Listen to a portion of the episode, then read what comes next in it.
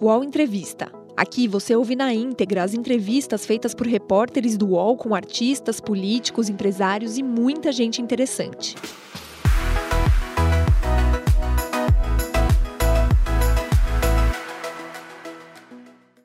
Olá, bom dia. Agora são 10 horas e 13 minutos. Seja muito bem-vinda, seja muito bem-vindo aqui ao UOL Entrevista, o nosso lugar de encontro para conversas, reflexões, análise com personalidades que são notícia no nosso país. E hoje é dia de a gente ouvir e conversar com o delegado Valdir.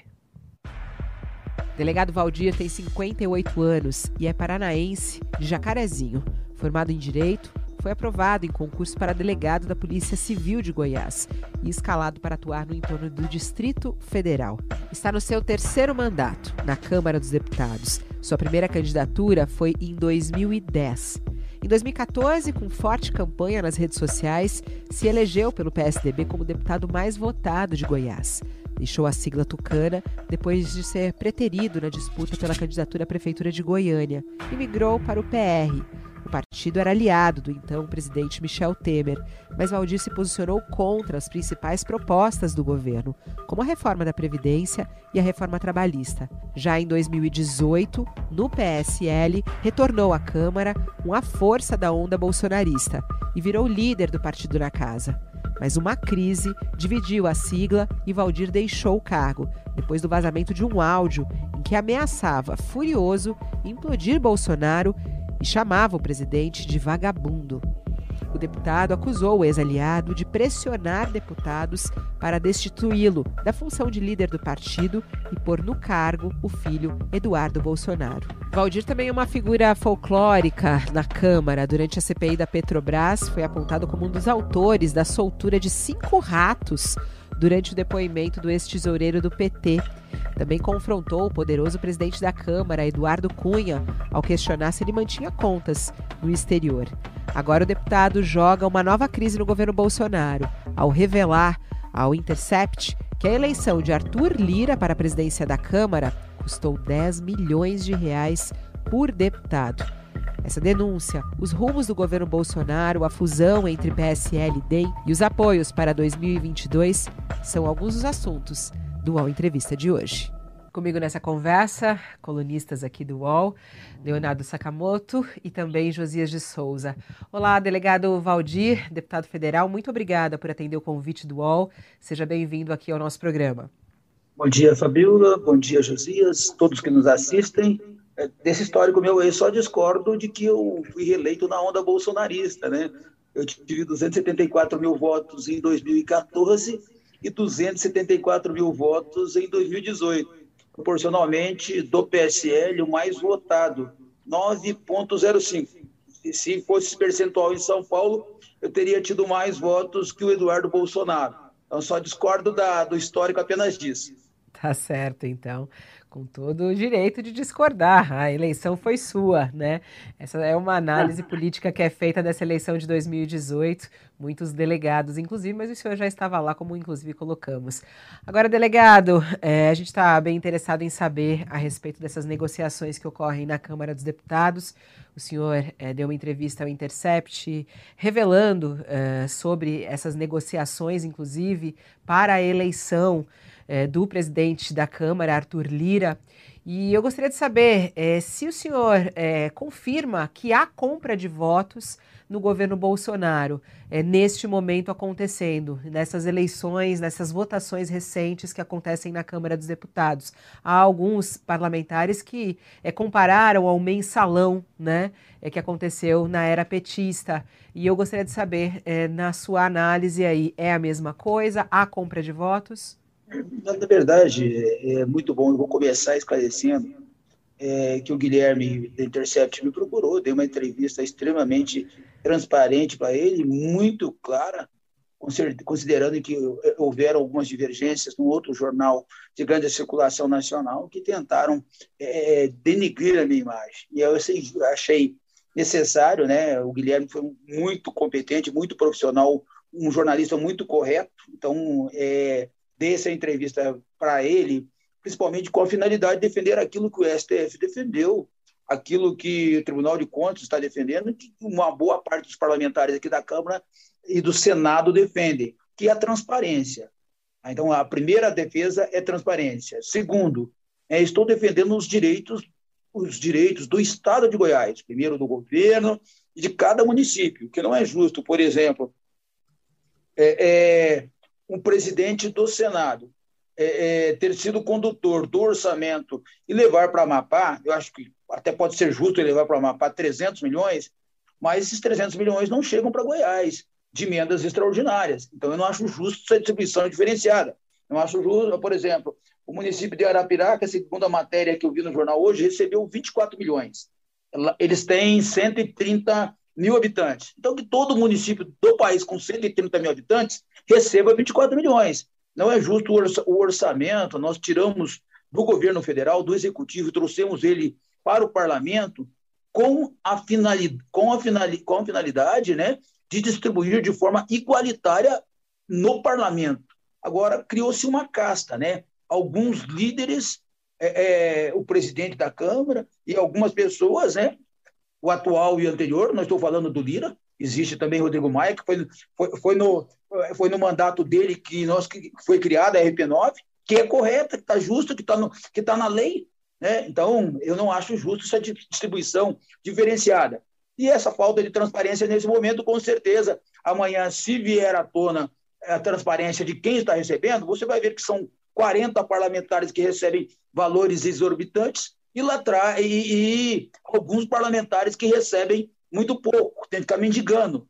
Eu não fui eleito para ficar mendigando recursos para o Estado de Goiás, os municípios. Em relação à compra de votos, especificamente, é, é, nós tivemos lá atrás, em 2019, quando eu era líder, né, na reforma da Previdência, o governo necessitava aprovar a reforma da Previdência, e toda a democracia faz isso, não é apenas no país, e assim foram nos governos Lula, Temer, Fernando Henrique, todos os governos, né? o governo usa os recursos que tem, os cargos que tem, a estrutura que tem, para aprovar matérias. E foi dessa forma que foi feito na reforma da Previdência. O governo federal, na época, o Onyx, o Ramos, Onyx, Ramos, hum, deixa eu ver quem mais. É, é, o, o, na época, o, o, Flávio Bolsonaro, nós tivemos reuniões com ele, onde foi mencionado os valores que seriam pagos a cada parlamentar pela reforma da Previdência. No caso, era 20 milhões, e depois os líderes teriam o dobro do valor. Então, eu, na época, era líder, teria 40 milhões. Fui o único líder que não recebeu o valor, em razão daquela divergência no momento é, que, o Eduardo não foi, é, não conseguiu indicação para assumir a embaixada dos Estados Unidos, e o presidente decidiu dar a liderança do PSL de, presidente, de presente para ele. E aí eu contestei, e o grupo político que eu estava, alguns deputados federais foram prejudicados, e eu o mais prejudicado, e não recebemos essas emendas na época que não era a RP9. 2020 foi criada a RP9 sobre o comando do, do, do, do, do Rodrigo Maia, que eu tenho grande respeito, mas eu acho que ele e o Lira deveriam vir a público é, não, não podemos ser hipócritas. A sociedade quer saber como funciona o parlamento, os bastidores do parlamento. É, então, é, é e, e lá, mas o senhor considera que é compra de votos? Eu só queria entender isso, porque o senhor fala que é, ah, é uma negociação de emendas, ofereceu 10 milhões, mais 10, depois 20, 40, o senhor falou. É, é compra de votos? É, é, o, é o uso de recursos pelo governo federal ou pelo parlamento para formar maiorias. Se você entender que isso é compra de votos, eu, eu, em nenhum momento, eu, disse, eu, eu, eu detalhei, em nome da transparência e da defesa do, dos municípios de Goiás, eu detalhei como ocorre. o senhor entende falei, como compra de votos? O, o senhor lá, entende? Lá, lá atrás. O senhor entende como é, compra de votos? Lá atrás, quando, lá atrás, quando eu fui líder, eu não posso falar agora na gestão do Lira, do Lira eu sei que foi ofertado é, é, 10 milhões mais 10 10, eu, eu me recordo bem que era um, um recurso que, que, receberia aquele parlamentar, receberia aquele parlamentar é, é, que votasse com Lira, e os outros 10, 10 milhões, eu não lembro se foi votado alguma coisa ou se era também, mas eu acho que não era da eleição do Lira. Foi, cada deputado pôde indicar inicialmente 10 e agora, mais recentemente, mais 10 de Tá? O deputado, dentro dessa. Desses 20 milhões, eu recebi 450 e dos 40, dos 40 que, eu, que eu tinha direito lá atrás, não, eu fui o único líder que não recebeu, não recebeu nenhum centavo. Deixa eu é, fazer uma distinção aqui, deputado. O senhor vai me dizer se eu estou correto ou não. O senhor fala em 20 milhões lá na votação da reforma da Previdência. Sim. Ali não havia ainda esse orçamento secreto que o senhor chama de RP9, não. que é o orçamento, é a emenda do relator. O relator assume como um testa de ferro, como um laranja do deputado que fica do com o nome... da Câmara. Do presidente da Câmara. Isso. Agora, o que eu queria saber é o seguinte: há uma distinção entre uma emenda e outra. Eu acho que as duas é esquisito o governo utilizar essas emendas. O senhor acha que é normal, que é um, uma utilização natural de recurso público que o governo usa para fazer maioria? Devia fazer maioria com o seu programa de governo, convencendo os parlamentares a votar em matérias com as quais eles concordassem, não comprando, distribuindo emenda, até porque essa emenda, essa que o senhor chama, que não é a secreta, que não é a RP9, ela já se, já se tornou é, impositiva, é obrigatório, o governo tem que liberar. Então, essa é uma coisa. A outra coisa. Não, a RP9 é... não é obrigatória, não. A RP9 não é obrigatória. Pois é, isso é que eu quero diferenciar com o senhor. Esse da, da reforma da Previdência é uma emenda que está no orçamento, é impositiva, é de bancado, é individual, e não tem nada a ver com a secreta. A RP9, que é o, o pedaço secreto do orçamento, isso não tem nada de normal, deputado. Isso é um é, é, é compra de voto disfarçada, é um, é um novo mensalão. Aí o senhor diz: ah, eu recebi ali uma oferta, 10 milhões para votar no Lira. Só recebi, só me pagaram 450 mil, porque tinha essa rusga com o presidente Bolsonaro. Mas este pedaço secreto, o senhor acha é, realmente que é convencional, que é normal, que está dentro dos conformes? Josias, eu não vou ser hipócrita, né? É, aí seria hipocrisia minha. É, é, é, e aí a gente, você é, um, você é um jornalista extremamente experiente e sabe que em todas as maiorias é feito dessa forma, aqui no Brasil e fora do Brasil. E isso também havia no, governo, havia no governo Lula, no governo Dilma, no governo Fernando Henrique. E se nós tivermos que mudar, Josias, nós temos que mudar todo o sistema político. Não, o senhor Agora, tem razão, mas deixa eu ser mais específico. É, é ser sonhador, Josias, só, só me terminar o raciocínio. Só para ser direto, o, o que o senhor diz que tinha em todos os governos, e tinha mesmo, e a imprensa também mencionava, é, era esse negócio, ah, vai votar alguma coisa importante, libera ali um, um bolo de emenda para os parlamentares. Nós estamos falando, deputado, de algo diferente aqui. Estamos falando de um orçamento secreto, em que o nome do deputado não aparece. Isso não tinha em todos os governos. Isso é uma novidade de agora. Tinha lá a emenda do relator, que o relator utilizava para fazer uma correção, que havia uma, uma, uma coisa qualquer errada na hora de fechar o orçamento, ele tinha uma delegação do parlamento para arrumar isto. Não com 18 bilhões de reais que o presidente da Câmara, do Senado, distribuem para um grupo que ele elege como um grupo seleto que vai receber dinheiro. Isso não havia em outros governos. É, Josias, deixa eu esclarecer para você. Realmente, o seu raciocínio está certo em relação, em relação à distribuição. E é, é por isso que eu estou brigando também pela transparência, o STF da mesma forma, o Tribunal de Contas também, todo mundo quer transparência, boa parte do parlamento também quer essa transparência.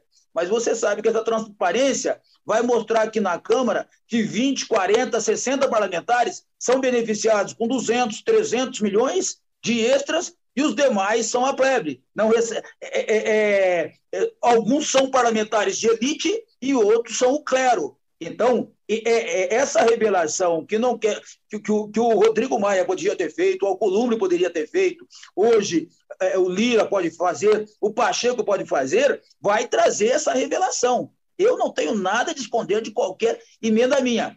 Eu disse que é correto, por quê? Porque foi aprovado pelo parlamento, ok? Aprovou no parlamento, inclusive com votos da oposição, aprovou na Câmara, aprovou no Senado, o, o presidente da República sancionou, então é algo que está na lei, não é algo que não é algo criminoso. Criminoso é, é, é eu não sei se estaria tipificado como crime, mas eu acho que é imoral, ilegal, é poucos parlamentares controlarem. Por exemplo, o Estado de Goiás não estaria, os municípios do Estado de Goiás não, não tem uma, um caminhão de coleta de lixo, enquanto um outro município recebe 40 caminhões de coleta de lixo. Que Brasil é esse? É essa defesa que eu faço para você, Josias.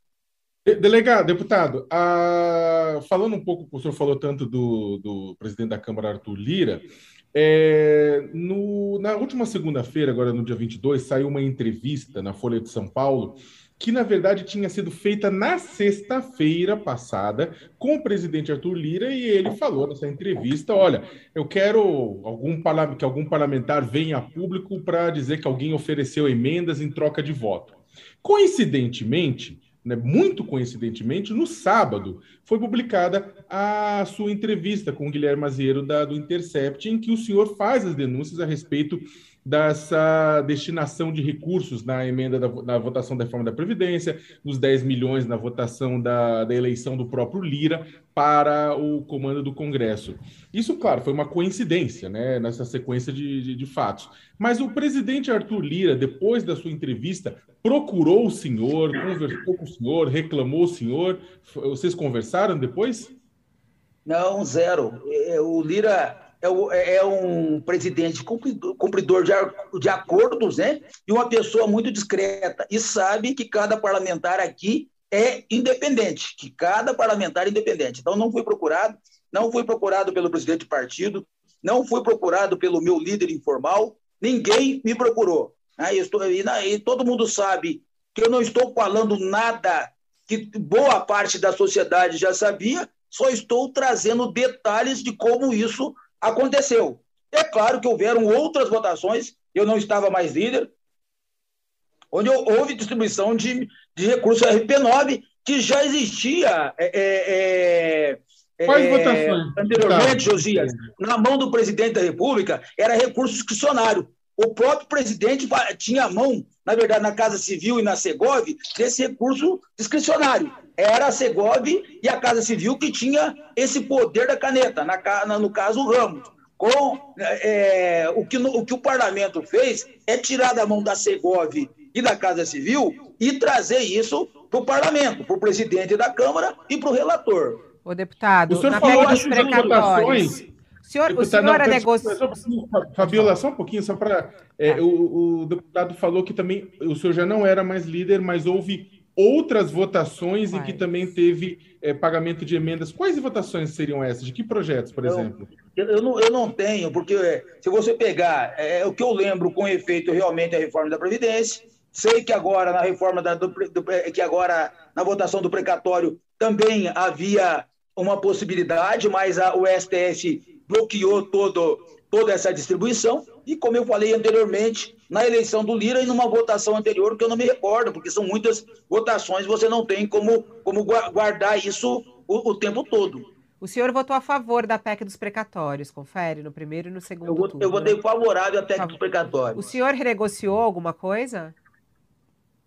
Não, não, não tem negócio. Na verdade, existe um diálogo entre o partido entre, entre o líder partidário. O parlamentar não participa disso. Nenhum parlamentar participa dessas reuniões onde são decidi onde o governo decide o valor, o presidente da Câmara, os líderes. O parlamentar teve, não participa chegou, disso. Mas chegou alguma coisa para o senhor? Você chega, che, chega a informação que você, se votar favorável, terá direito a um, a, a, a um, a um recurso extra para e não é dinheiro para o deputado, é dinheiro para os municípios ok? É dinheiro dos municípios, e, para e os estados.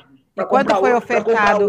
Para comprar, comprar caminhão, para a saúde, para a educação. É bom deixar isso muito claro, porque fica, às vezes fica parecendo que é recurso para o bolso do parlamentar. E, e não nessa, é. E nesse é, diálogo, o senhor falou, e nesse diálogo, de, eh, delegado, nesse diálogo da PEC dos precatórios, o senhor falou que não foi o senhor, que é o líder do partido. O que, que chegou de informação para o senhor? Porque se o senhor votasse favorável, iria ter uma liberação de recursos para investir no seu estado e nos municípios do seu estado. Qual foi esse Sim. valor que lhe foi ofertado? Na, na, na verdade, no meu caso, eu estava, na verdade, na verdade, a, a, minha pretensão sempre era levar mais recursos para Goiás. E como eu tenho muito trem atrasado, na verdade, eu não busquei um valor novo. Na verdade, a minha pretensão sempre foi tornar o Estado de Goiás igualitário né, no recebimento de recursos. Então, para mim, não houve uma oferta. Mas eu, a gente ouviu falar aí de, de 5 milhões, de, de, de 5 milhões, de 15 milhões. Depende, da, depende da, da, da, do relacionamento do parlamentar, do tamanho da bancada, da importância da votação, da necessidade de virar o voto é, é, do governo federal. Esse, esse, essa negociação especificamente da eleição do Lira para a presidência da Câmara, é, como que ela se deu? Aquela, aquela Via partido. Oferta, a oferta dos 10 milhões, o Lira negociou com o líder do partido? Como que não, se não. deu? A... Líder partidário.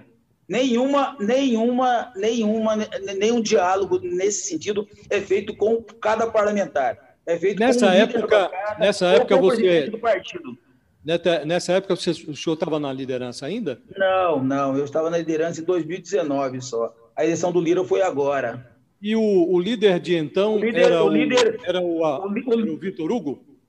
É, o líder bancada era o Vitor Hugo. Que tem. O Vitor Hugo que levou o Vitor Hugo que levou a proposta à, à sua consideração? Não, o Vitor Hugo não era meu líder. Nós tivemos uma, nós tínhamos dentro do PSL nós tínhamos dois grupos. O grupo do Vitor Hugo e um outro grupo do PSL Raiz, ligado ao presidente Luciano Bivar. Isso foi feito, esse diálogo foi feito através do partido. Através do Luciano Bivar, portanto. E quando é que o senhor soube, de que maneira não, soube? Foi o presidente Bivar, foi um, um parlamentar que assumiu esse diálogo. É, não quer divulgar o nome do parlamentar ou prefere.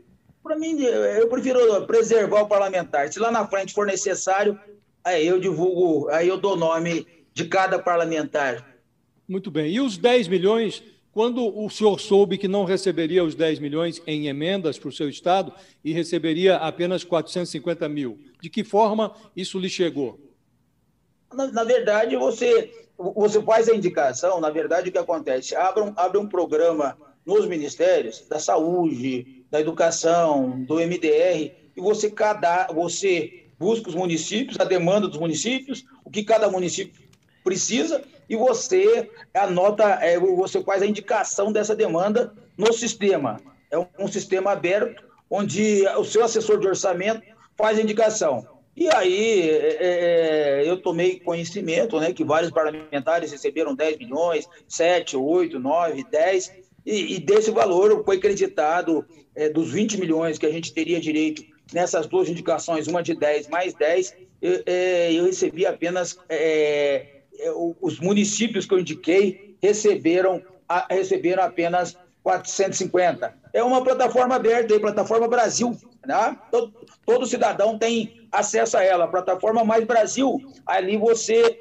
é, é, faz a indicação e depois você vislumbra né, os recursos que são encaminhados a cada município. Então, precisamos ser mais transparente, né? Quem indicou, o nome de quem indicou. É, então, o que a gente quer é isso daí. É, é, no, fazer com no seu estado, 19 torne-se verdade, que ela seja de todo o parlamento, não de um pequeno grupo, né, ligado ao presidente, aos presidentes anterior, Rodrigo, Lira, Pacheco, Alcolumbre, tá? Então, se você pegar os estados de, de, desses parlamentares, é justo que eles, como presidente das casas, recebam, e aqui é meu depoimento, é justo que eles recebam um valor maior, é justo que os líderes recebam um valor maior pela coordenação que faz, mas não é justo que eles abocanhem 70% do orçamento do RP9. Isso é injusto, tá? porque eu quero que o cidadão de Goiás, que os prefeitos de Goiás, que os municípios de Goiás recebam o mesmo que outros só, estados. Só para entender, deputado, só para entender a forma, o funcionamento, o senhor tem na, na, no seu estado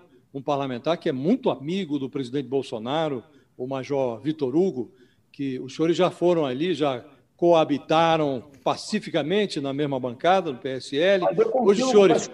Hoje. É, hoje os senhores não estão tão próximos. Eu queria saber qual é a diferença em relação à liberação para o deputado Vitor Hugo, em comparação com a liberação é, que foi feita para o senhor, em relação a este montante do que se convencionou chamar de orçamento paralelo secreto. Só para a gente entender como é que funciona isso.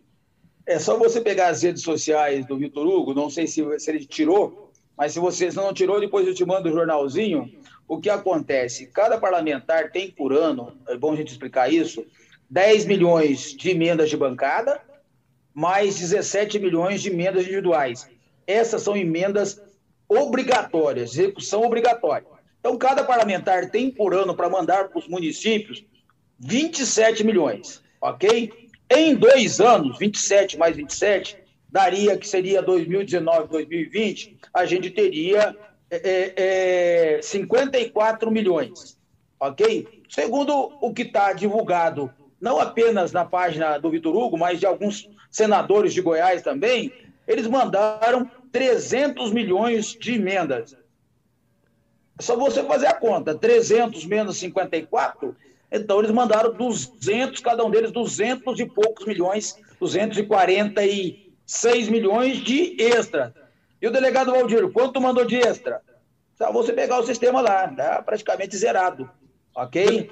Não, Deputado, zerado o senhor, o senhor está explicando... agora e talvez, é, é pelo que eu me lembro, é só esses 450. Essa é a diferença, entendeu? E assim é não é só Goiás. E é assim em vários e é assim em vários outros é, é, é, vários outros estados. Essa, é, é, essa diferença absurda não é só em Goiás é em vários outros estados. Deputado, o que o senhor está explicando para a gente, de uma maneira geral, é uma situação, o senhor está querendo colocar uma situação de desigualdade, né, no, no, caso de alocação de recursos né, em todo o país. O senhor acha que essa situação de desigualdade entre senadores e deputados, uns que recebem mais emendas, outros que não recebem ou recebem só o mínimo, pode influenciar, inclusive, na reeleição de vocês no ano que vem? Eu, eu, eu, nunca fui eleito ou reeleito com base em emendas parlamentares. Existem parlamentares que, é, que têm um trabalho e vivem é, de mandar recursos. Eles têm é, 10 é, a. O deputado tem de 20 a 30 municípios, ele manda em média um milhão de recursos, então ele tem muito, um vínculo muito grande com o prefeito, com os vereadores, em relação às emendas. O meu voto é um voto de opinião. A partir dos últimos. É, é, é, agora, acho que no último ano, que eu, dois, três anos, que a gente focou mais em também levar recursos a pedido dos prefeitos, é, que passaram a pedir para mim emendas parlamentares, a gente focou mais nessa área. Eu não tenho essa preocupação em relação à eleição, mas nós tivemos, e eu não vou revelar nomes, na bancada, de, numa reunião da bancada de Goiás, convocada apenas para isso, um quebra-pau lá de deputados, em razão da essa, em razão do Vitor Hugo ter recebido valores estratosféricos e outros deputados é, é, e outros deputados não receberam o mesmo valor. Ok? Não vou mencionar nomes.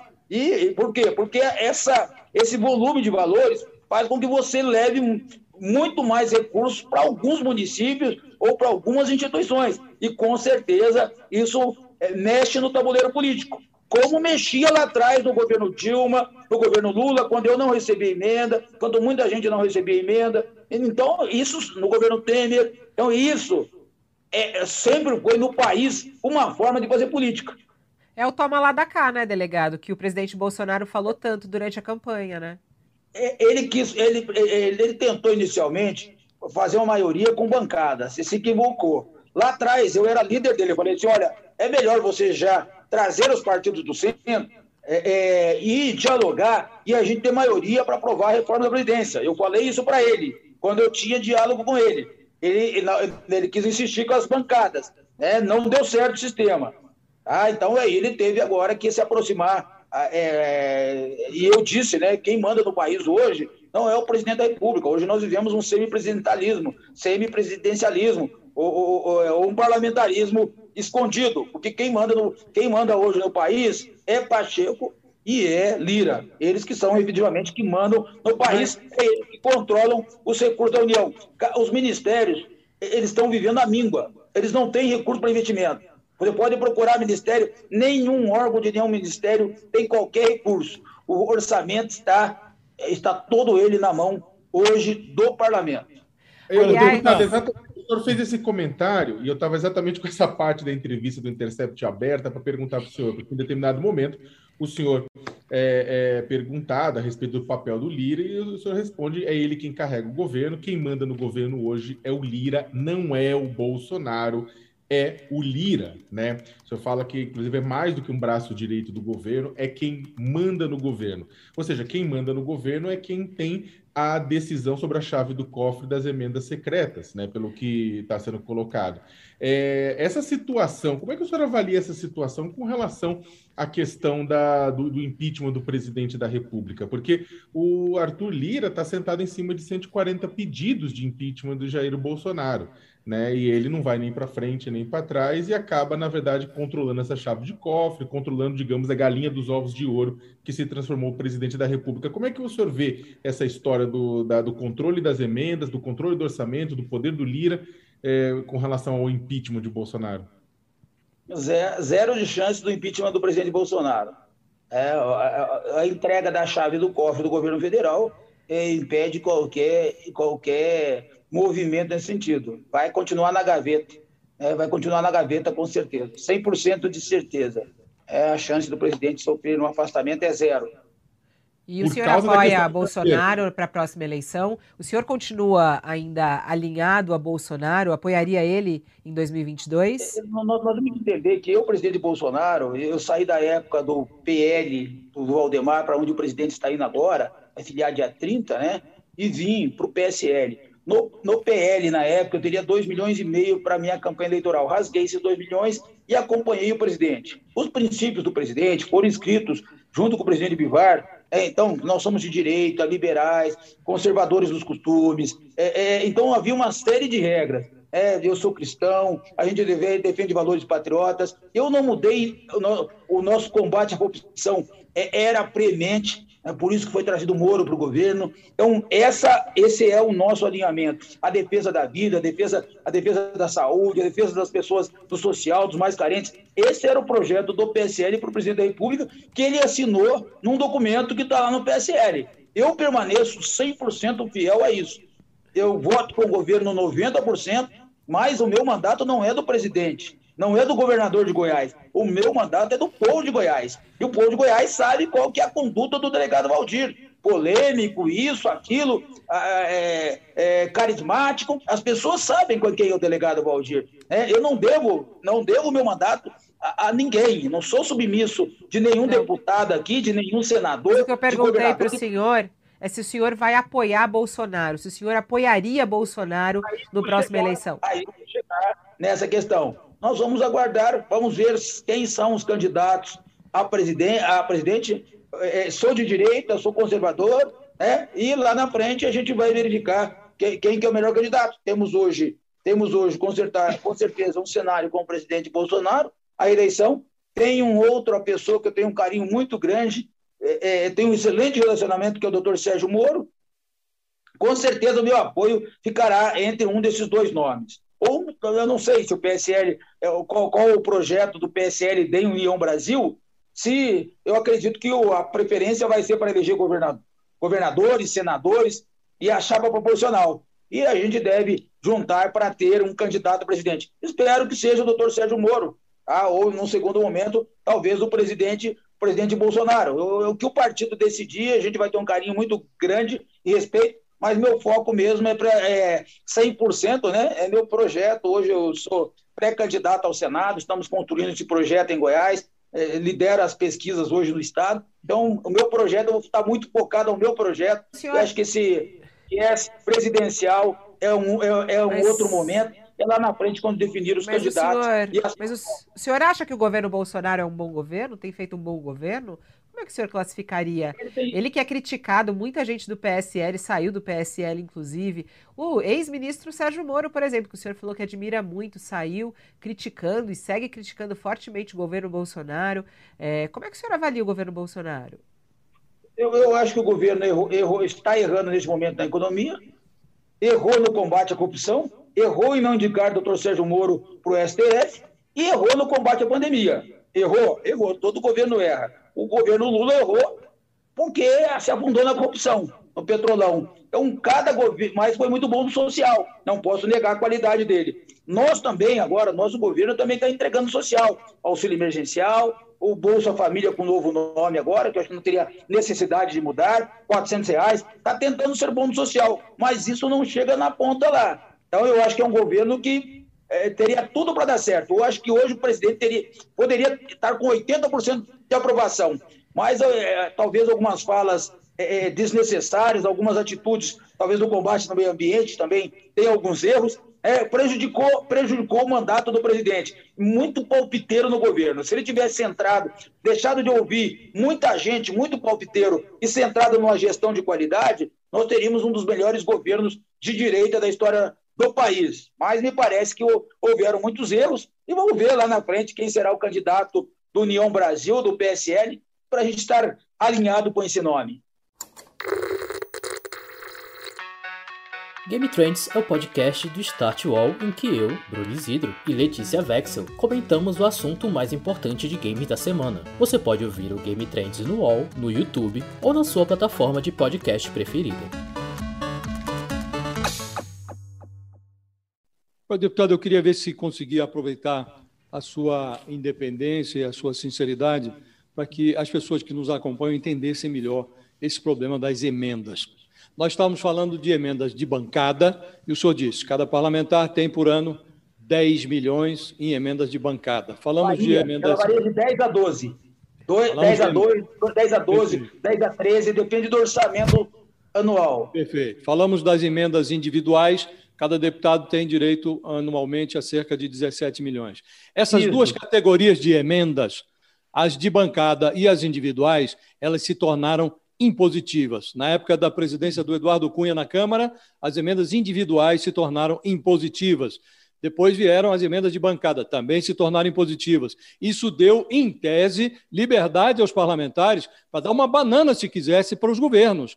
Iam votar Sim. o que bem entendesse e o governo era obrigado a liberar as emendas. Agora vieram as emendas do orçamento secreto, que o, o relator é, é, recebe a indicação do eh, Lira, do presidente da Câmara, ou do presidente do Senado, o Pacheco, um assessor dele que faça as indicações, e aí tem essa distribuição não igualitária a que o senhor se refere. O senhor trata isso como Claríssimo. algo normal. Claríssimo. É, trata isso como algo normal. Agora, há problemas aí. Legal.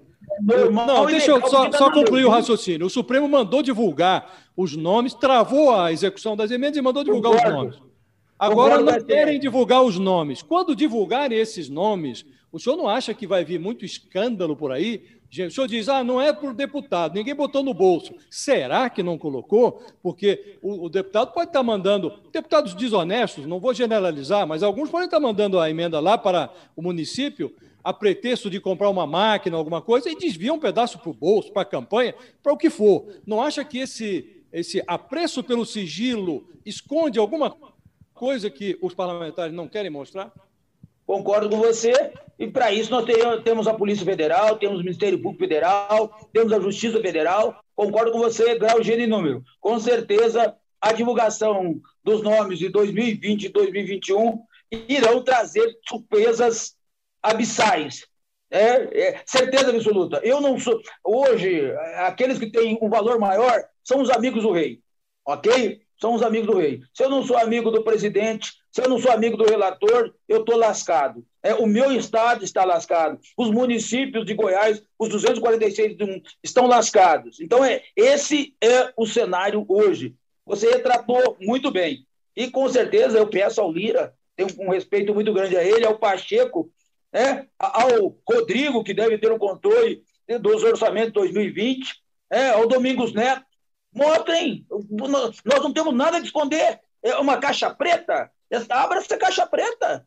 Não tem uma caixa preta no orçamento de 2020, 2021? Mostra ué. O povo brasileiro quer saber. Eu, parlamentar, quero saber. Para saber o tanto que eu levei chute no traseiro.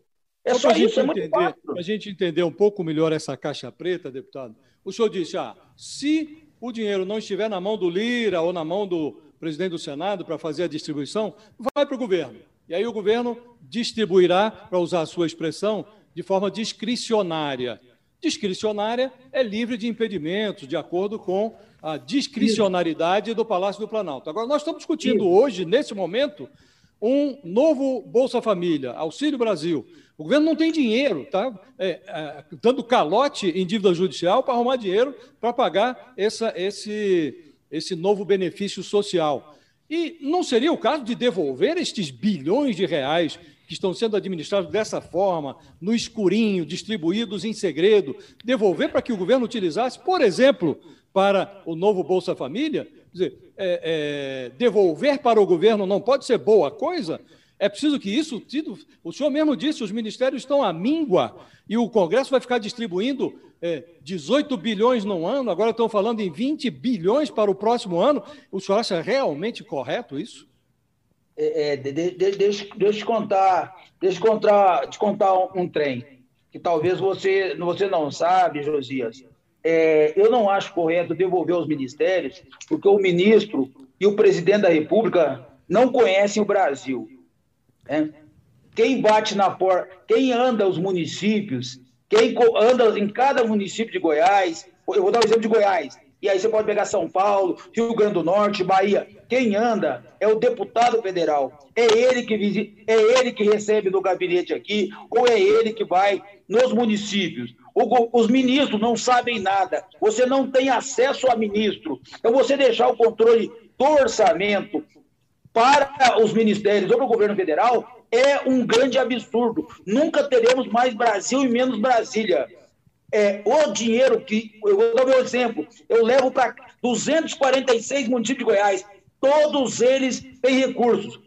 Existe recurso para o Bolsa Família, os quatro, vou usar o nome anterior, os 400 reais, existe recurso sim. Por que, que, a, gente, por que, que a gente não privatiza mais? Vamos privatizar Petrobras, Banco do Brasil, Caixa Econômica, vamos privatizar mais, vamos, vamos privatizar os portos, vamos reduzir mordomias do, do executivo, do legislativo, vamos cortar os aviões, vamos usar todo mundo só avião de carreira, vamos cortar recursos aqui do parlamento de, de mordomias. Tem recurso sim, tem recurso sim. Tá? É, é só você, Josias, fazer o gasto adequado, tá? uma adequação do orçamento. Agora, é, você fala assim, olha, vai para o Ministério, vai para o Presidente da República. Eles não conhecem o nosso país. Eles não, eles trabalham no ar condicionado. Eles trabalham no ar condicionado, Josias. Então, mas para isso já não tem. É...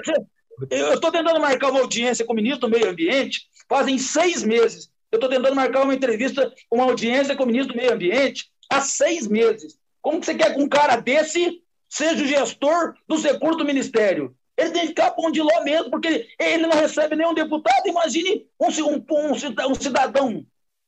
Deputado, a, a, a, ontem foi aprovada na, na Comissão de Constituição e Justiça e da Câmara dos Deputados, foi admitida, na verdade, a proposta que reduz a idade de aposentadoria compulsória no serviço público de 75 para 70 anos. Né? A proposta claramente atinge o Supremo Tribunal Federal, né? Isso forçaria, se fosse aprovada a aposentadoria precoce de Ricardo Lewandowski e de Rosa Weber, e o que se fala nos bastidores do Congresso Nacional que isso é uma resposta do, da cúpula do Congresso Nacional à, à suspensão do pagamento das emendas de relator pelo plenário do Supremo Tribunal Federal, ou seja, eles estariam fazendo uma pressão no Supremo, falar, olha, vocês fizeram isso, a gente faz aquilo, a gente vai possibilitar então, possibilitar então que Bolsonaro troque, coloque mais dois ministros do Supremo no ano que vem, se vocês continuarem com isso. É, como é que o senhor vê isso? O senhor concorda com essa visão de que foi uma pressão para que o Supremo é, voltasse atrás na ordem de transparência? Na verdade, existem várias propostas que atingem o Poder Judiciário. O, o, teto, o teto salarial, tem também essa questão do Supremo. Eu, eu, nós temos que entender que o Supremo não é Deus.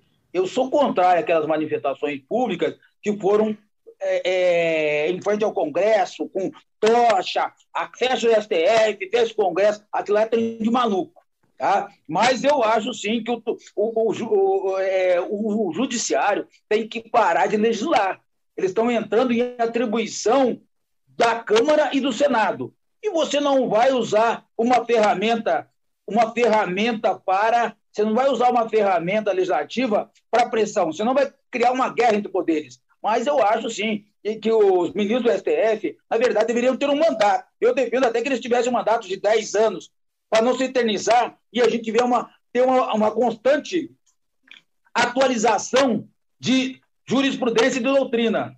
Eu acho que ficar 15, 20, 30 anos, como ficaram alguns ministros aí, é algo absurdo. Então, nós temos que mudar, sim, as cabeças pensantes, e eu acho que o que é, meu voto amanhã, se, é, se for levado a plenário, é favorável, sim, à redução. E, e, e o que acontece? Aí você pode me dizer, ah, Valdir, vai permitir ao presidente Bolsonaro indicar mais dois ministros. Mas vai permitir também, amanhã, é, é, ninguém sabe se o Bolsonaro vai ser reeleito, vai permitir ao próximo presidente indicar mais dois, três, e essa atualização tem que ser, tem que ser constante, tem que ser constante. Não pode ficar tanto tempo o ministro no STF, não, porque Mas senão senhor, O senhor vê, o senhor vê com, mas o senhor, é, pelo que tinha, a gente tinha entendido, o senhor concordava com a posição do STF. Eu estou falando no caso específico da, de ter obrigar a transparência sobre as emendas de Concordo. relator. 100%. 100% tem que ser transparente. Eu defendo a transparência. E, to, inclusive, não apenas a partir de agora, mas das emendas extras, de todo, de todo o histórico do atual governo, Pega, porque antes, antes da RP9, nós tínhamos emendas extras também. Vamos, vamos trazer transparência de tudo. Nós temos que saber, mostrar quem, quem é quem, quem são a meia dúzia de deputados que estão sendo. É, são, são, sei, são, são os deuses do orçamento é, em Brasília. Isso não é justo oh. com todos os demais deputados federais, com todos os senadores, com o povo brasileiro, com os prefeitos, com os governadores. Isso não é justo, porque o dinheiro chega para meia dúzia e não está chegando para todo o país. É, é, olha, eu vou usar uma expressão aqui: o orçamento foi sequestrado por um grupo pequeno. Isso não é justo. É, isso daí é até interessante a, a, forma como o senhor fala, né? O senhor falou algumas vezes aqui, isso não é ilegal, isso é legal, isso é normal, isso já aconteceu em outros governos. Tem muita gente comentando conosco aqui no YouTube, só para deixar muito claro, né, delegado? Não é que o senhor está reclamando que isso acontece, o senhor está reclamando que a distribuição não é justa, né? Então o senhor acha que é, negociar votos, negociar votos é, através de, de emendas é ok. É, o senhor acha moralmente bacana um negócio desse? Ou não? O senhor não, acha que. Bacana. Hum. É o, sistema, é, o, é o sistema, Fabíola, que acontece no mundo todo. Não, mas a gente não está é, perguntando é, é, se acontece ou não, eu só estou perguntando se o senhor acha moralmente legal, assim. É, quer dizer, todo mundo que está é, nos acompanhando eu fica. Eu, eu, eu, acho moralmente legal porque foi votado. Eu acho moralmente legal porque foi votado pelo parlamento. E o STF não contestou isso. O STF contestou a transparência. E a transparência que eu tenho que, que eu concordo tem que ser diferente. E se tiver que mudar o sistema, esse não é mais o sistema, não pode ter mais esse diálogo entre o, entre o parlamento e o executivo na aprovação de projetos. Como que, uma, como que você vai exercer uma maioria? Você tem que reduzir o número de partidos, reduzir o número de parlamentares. Todo governante, todo prefeito, governador ou presidente quando se eleger, ele tem que ter maioria. Senão, como que ele vai governar? Aí não, é impossível governar se você não tiver maioria. Como que você forma a maioria? E eu não tenho nenhum cargo no governo. É indicando cargos, é, é, é pedindo emendas. É assim que se formam as maiorias hoje. Ninguém ah, vai votar uma determinada matéria porque o presidente é bonito, porque o presidente tem olho azul. Então, as maiorias, no, e não é no Brasil, não, Josias, é no mundo, Fabiola, é no mundo todo assim. Agora, não foi por isso, deputado, não foi tá, por isso. É, é, tem um distúrbio no sistema, a culpa não é minha.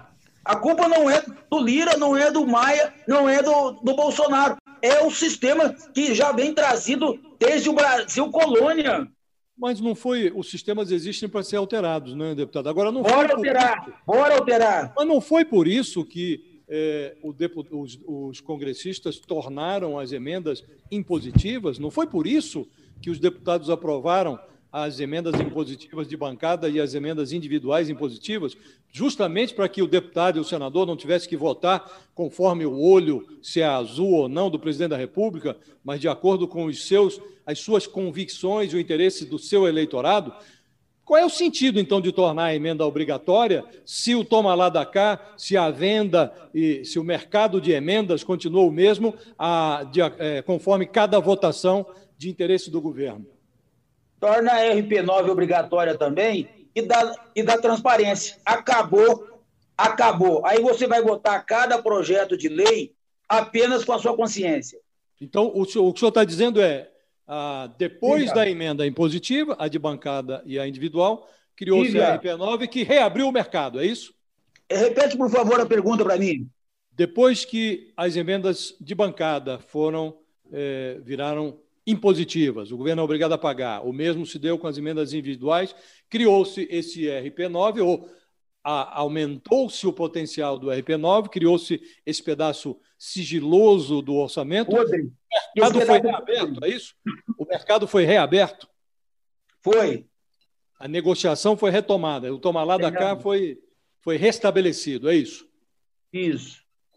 Eu queria que o senhor explicasse é, o mais, de forma mais didática possível deputado, porque tem lógica esse RP9. Qual é a lógica? Você está fechando um orçamento de trilhões de reais e lá na, na ponta o, o relator vai fechar as contas e ele verifica que tem uma diferença pequena aqui, outra ali. Então, o Congresso deu a ele uma delegação. Olha, o relator, para fechar o orçamento, ele tem autoridade para deslocar uma importância para cá, uma importância para lá, uma cifra, cifras pequenas.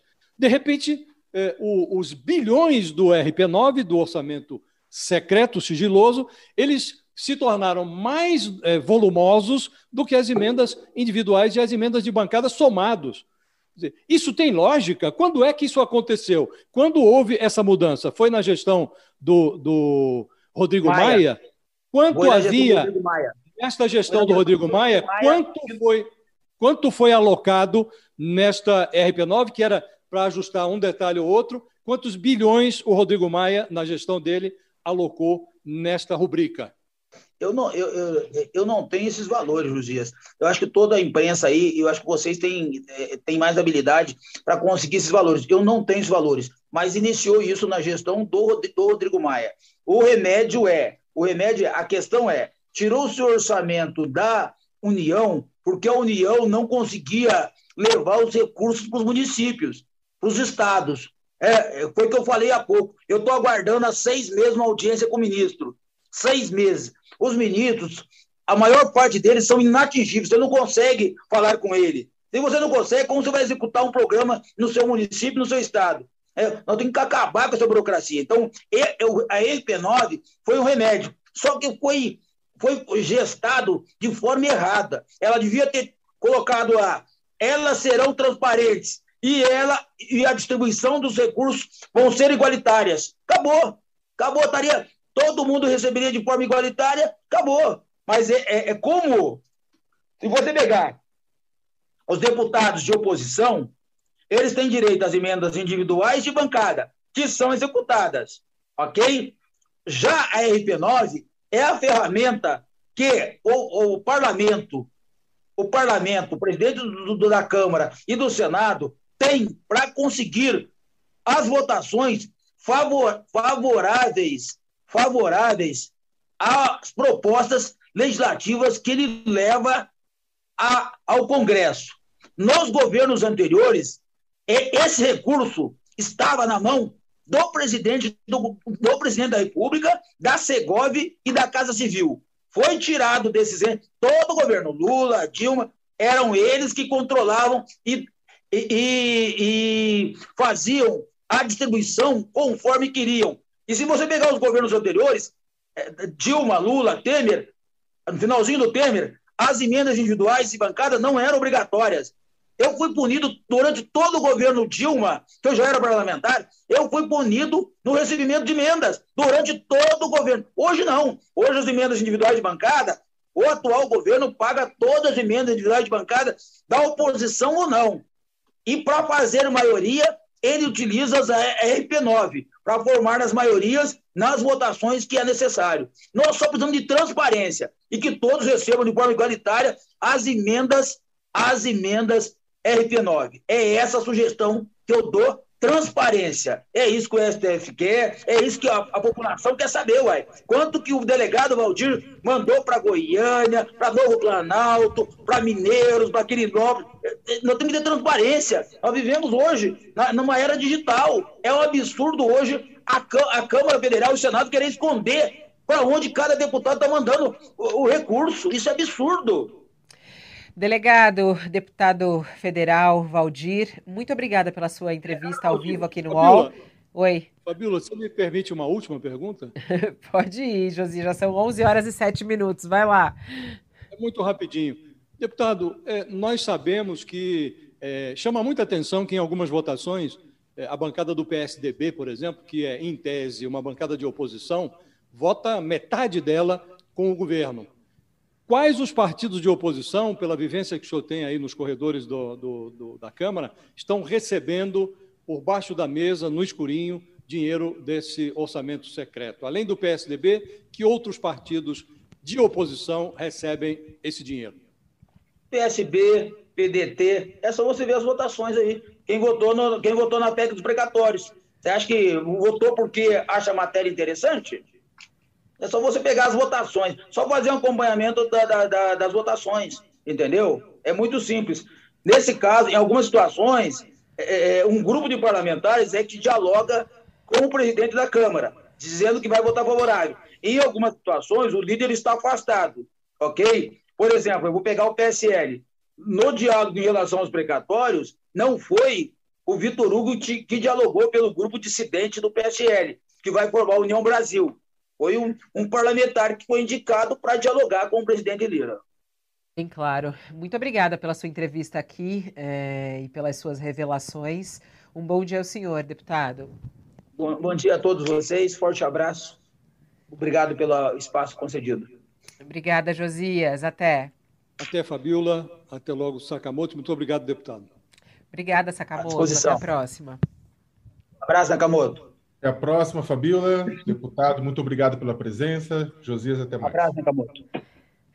Agora são 11 horas e 9 minutos. Agradeço também a sua participação ao vivo aqui conosco, muita gente comentando. E é muito interessante a gente trazer essa conversa para a gente saber nos bastidores como as votações no Congresso Brasileiro elas ocorrem, com quais negociações. Acho que ficou bem claro aqui é, como essas negociações são feitas. Muito obrigada pela sua companhia. Ah, logo mais ao meio-dia tem o All News do meio-dia com resumo do noticiário. Até lá. UOL Entrevista e outros podcasts do UOL estão disponíveis em uol.com.br/podcast. Os programas também são publicados no YouTube, Spotify, Apple Podcasts, Google Podcasts e outras plataformas de distribuição de áudio.